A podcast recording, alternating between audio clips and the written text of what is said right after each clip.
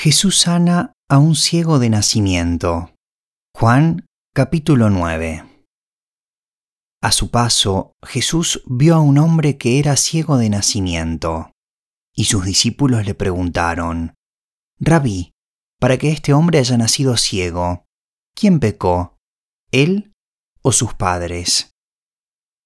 Ni él pecó, ni sus padres, respondió Jesús sino que esto sucedió para que la obra de Dios se hiciera evidente en su vida. Mientras sea de día, tenemos que llevar a cabo la obra del que me envió. Viene la noche cuando nadie puede trabajar. Mientras esté yo en el mundo, luz soy del mundo. Dicho esto, escupió en el cielo, hizo barro con la saliva y se lo untó en los ojos al ciego, diciéndole, Ve y lávate en el estanque de Siloé, que significa enviado. El ciego fue y se lavó, y al volver ya veía. Sus vecinos y los que lo habían visto pedir limosna decían, ¿no es este el que se sienta a mendigar? Unos aseguraban, sí, es él. Otros decían, no es él, sino que se le parece pero él insistía, soy yo. ¿Cómo entonces se te han abierto los ojos? le preguntaron. Ese hombre que se llama Jesús hizo un poco de barro, me lo untó en los ojos y me dijo, Ve y lávate en Siloé. Así que fui, me lavé y entonces pude ver. ¿Y dónde está ese hombre? le preguntaron. No lo sé, respondió. Las autoridades investigan la sanidad del ciego. Llevaron ante los fariseos al que había sido ciego. Era sábado cuando Jesús hizo el barro y le abrió los ojos al ciego. Por eso los fariseos, a su vez, le preguntaron cómo había recibido la vista. Me untó barro en los ojos, me lavé y ahora veo, respondió. Algunos de los fariseos comentaban, Ese hombre no viene de parte de Dios, porque no respeta el sábado.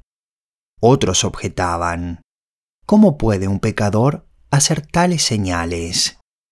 Y había desacuerdo entre ellos. Por eso interrogaron de nuevo al ciego, ¿y qué opinas tú de él? Fue a ti a quien te abrió los ojos. Yo digo que es profeta, contestó.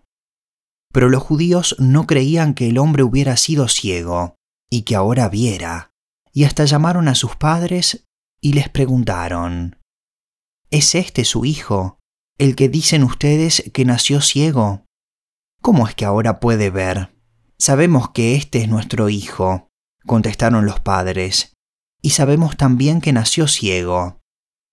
Lo que no sabemos es cómo ahora puede ver, ni quién le abrió los ojos. Pregúntenselo a él, que ya es mayor de edad y puede responder por sí mismo. Sus padres contestaron así por miedo a los judíos, pues ya éstos habían convenido que se expulsara de la sinagoga a todo el que reconociera que Jesús era el Cristo. Por eso dijeron sus padres, pregúntenselo a él, que ya es mayor de edad.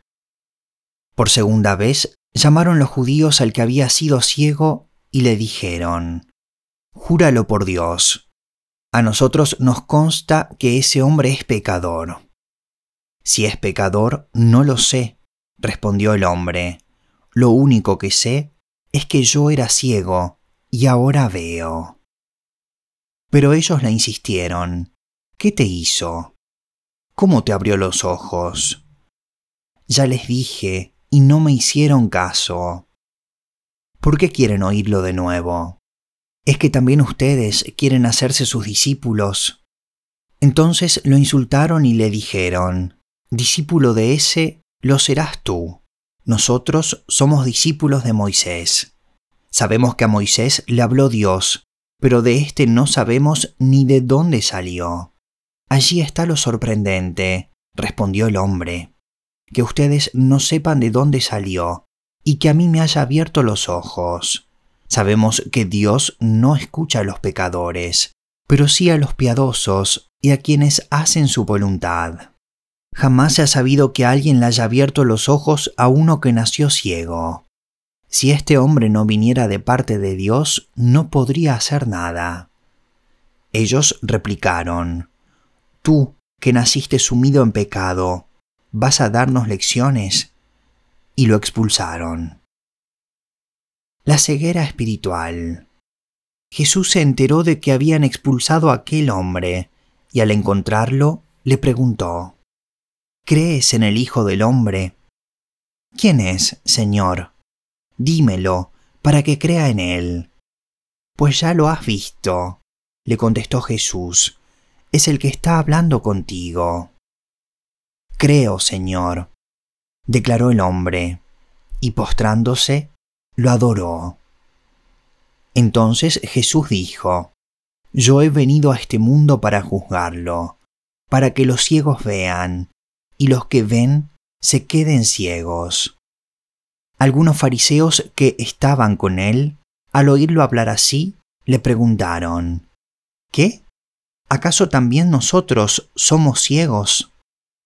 Jesús les contestó, Si fueran ciegos, no serían culpables de pecado, pero como afirman que ven, su pecado permanece.